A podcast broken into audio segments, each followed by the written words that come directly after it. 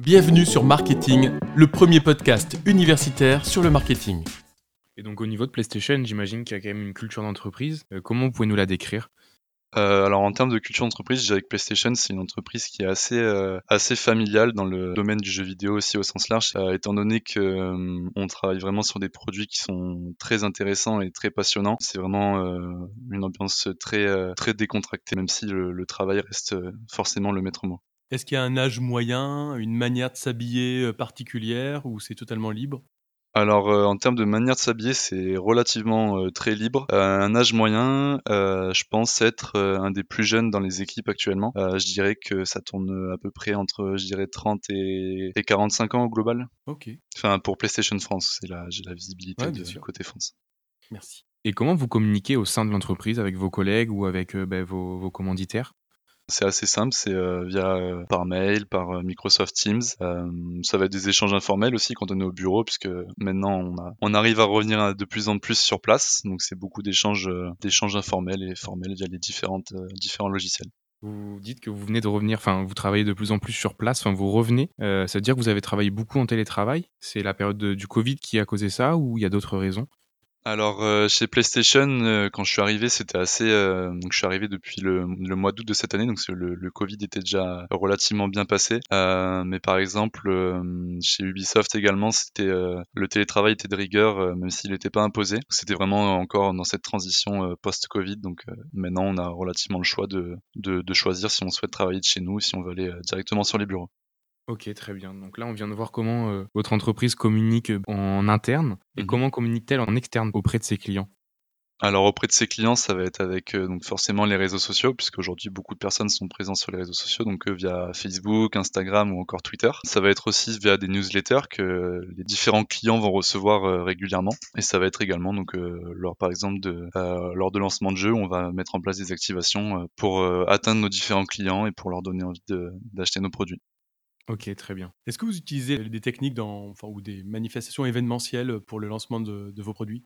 Alors euh, oui, euh, on a récemment, il y avait la Paris Games Week, donc qui avait lieu de mémoire du 1er au 5 novembre, il me semble, qui est donc un salon, le, plus grand salon français du jeu vidéo pour lesquels on avait, euh, on avait un stand avec PlayStation, du coup avec la Fnac, en partenariat avec la Fnac, où on avait pu mettre en avant différentes activations, différents jeux, dont, dont God of War qui sortait une semaine, une semaine après.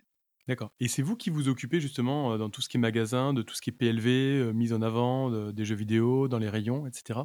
Alors en tant que chef de produit, on s'occupe oui des, PLV et ensuite on a également un, département trade marketing qui est directement euh, rattaché à la partie commerciale, mais avec qui on est vraiment très fréquemment en contact puisque eux font plus ou moins le même travail que nous, mais directement chez les retailers. Donc on est vraiment en collaboration assez étroite. D'accord. Et je reviens sur la culture d'entreprise, Hugo. Euh, Est-ce qu'il y a un espace où vous pouvez euh, jouer aux jeux vidéo dans l'entreprise ou tester des nouveaux pro- produits, etc. Oui. Oui, on a une, euh, une grande salle euh, qui est aussi notre salle de pause où on a, euh, on a une console de jeu avec une, une télé euh, et tout ce qu'il faut pour tester les différents jeux, quels qu'ils soient. Il y a du niveau? Il y a du niveau, oui. Vous nous parliez donc euh, de vous aviez travaillé chez Ubisoft juste avant, maintenant vous êtes chez PlayStation. Du coup, je pense que vous êtes un, passionné de jeux vidéo. D'où est-ce que ça vous vient cette passion? Oui, alors en effet, je suis, je suis passionné, donc c'est euh, c'est une passion qui me vient depuis tout petit. J'ai toujours euh, grandi avec les jeux vidéo, avec euh, différentes consoles, que ce soit euh, de- des consoles PlayStation ou encore moins de PlayStation, notamment les différentes Nintendo ou même des Xbox. C'est un, une activité que j'ai toujours aimé en parallèle de d'autres loisirs comme le sport ou quoi que ce soit, qui me permettait vraiment de hum, de découvrir de nouvelles choses. C'est un des des moyens qui m'a permis de parler plutôt bien anglais aujourd'hui.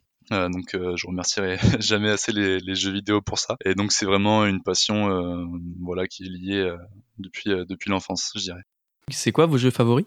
Alors mes jeux favoris, euh, donc euh, forcément euh, il y a God of War que j'ai lancé euh, récemment, euh, sans faire de sans faire de pub. Mais je suis également un grand fan donc des jeux Zelda de Nintendo. Donc ça n'empêche pas d'aimer les jeux d'autres studios, même si on si on travaille, enfin d'autres entreprises, même si on travaille chez PlayStation. Et je suis également parce que je suis quand même un, un grand sportif, j'ai fait pas mal de, de foot, donc je suis assez en ligne avec les différents jeux FIFA aussi.